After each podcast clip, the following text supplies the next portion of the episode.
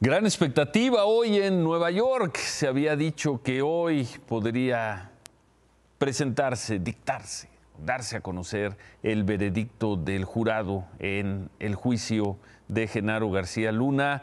Y yo te tengo que preguntar, buenas noches Marco, ¿hubo veredicto o no? No llegaron, Ciro, buenas noches. Aunque el jurado trabajó hoy viernes, algo que no hizo durante un mes de audiencias, pues no les alcanzó el tiempo para llegar a un veredicto. Pasado el mediodía mandaron su primera señal de vida cuando nos informaron que pidieron una lista con 13 solicitudes de información que, dicho de manera general, son fragmentos de algunos de los testimonios que escucharon durante las audiencias. Así que si en la mañana era poco probable que terminaran, cuando pidieron este montón de información, y así lo calificó el juez, un montón de información, pues estaba claro que no iban a llegar a un veredicto. Por cierto que el jurado parece que no está comiendo bien. ¿Por qué lo digo? Por este documento que estamos viendo que no es otra cosa sino una orden del propio Brian Cogan al servicio de alguaciles de la Corte para que, escucha, suministren el sustento adecuado para los miembros del jurado y prácticamente hecho público este o emitido este documento, pues ahí van ¿no? los suministros adecuados en esa caja, que no es otra cosa sino la comida, y entró por la puerta principal. Si adentro dos se deliberan sobre el futuro legal de Genaro García Luna, afuera un pequeño grupo de manifestantes pues ya lo declararon culpable y así se lo hicieron saber al abogado de Genaro García Luna, César de Castro, y a su esposa, Cristina Pereira, esta tarde cuando salieron de la corte.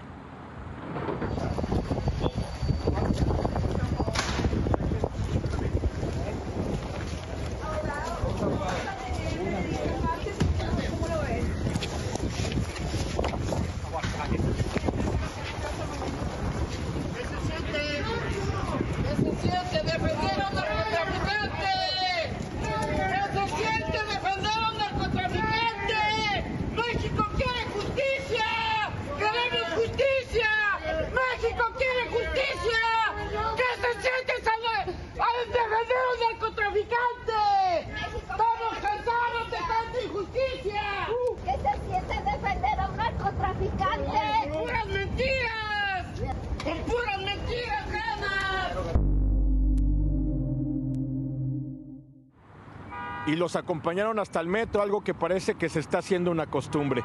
Así el viernes, este viernes en la Corte Federal de Brooklyn, Ciro. Entonces, hasta el martes.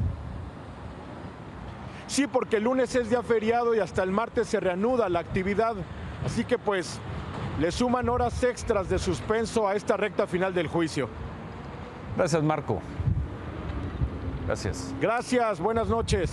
Gracias, Marco Silva cuatro semanas allá en Nueva York y queda para el registro, porque también por lo que estamos viendo hay una movilización para ir a reclamar a medios de comunicación, para gritar, para insultar, queda para el registro y ahí está. Y se podrá consultar, se puede consultar en este momento, se podrá consultar dentro de un año, dentro de cinco, dentro de diez, el trabajo que hemos presentado aquí durante cuatro semanas la crónica de Marco Silva del juicio de Genaro García Luna. Ahí está el trabajo.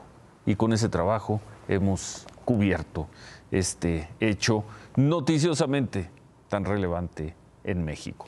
Por cierto, Imagen Noticias confirmó que la esposa de Genaro García Luna, la señora Cristina Pereira, fue notificada hoy de un amparo definitivo en contra del congelamiento de sus cuentas. Ya no podrán estar congeladas. Es un amparo como el que le otorgaron la semana pasada a Luis Cárdenas Palomino, ex jefe de la Secretaría de Seguridad Pública en tiempos de García Luna y con esto la señora Pereira puede acceder a sus cuentas, ya no va a estar en la lista de personas bloqueadas, podrá hacer actividades, operaciones en el sistema financiero mexicano, Cristina Pereira es socia de su esposo, de Genaro García Luna, en la empresa GLAC. Por cierto, sobre estos temas, a finales de noviembre nos preguntábamos que dónde estaba Edgar Valdés Villarreal, apodado La Barbie.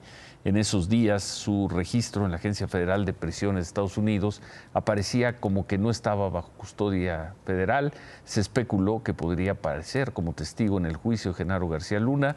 Pero finalmente eso no ocurrió. Hoy se actualizó su registro y vuelve a aparecer que la Barbie está bajo custodia federal. La ficha dice que está en la prisión de alta seguridad de Coleman II, en Florida, donde cumple su condena. La fecha de liberación se mantiene hasta el 27 de julio de 2056. Para quien no lo sepa, la Barbie es señalado y sentenciado por pues, por estos delitos y formó parte de uno de los grupos criminales más sanguinarios de hace 10, 15 años en este país.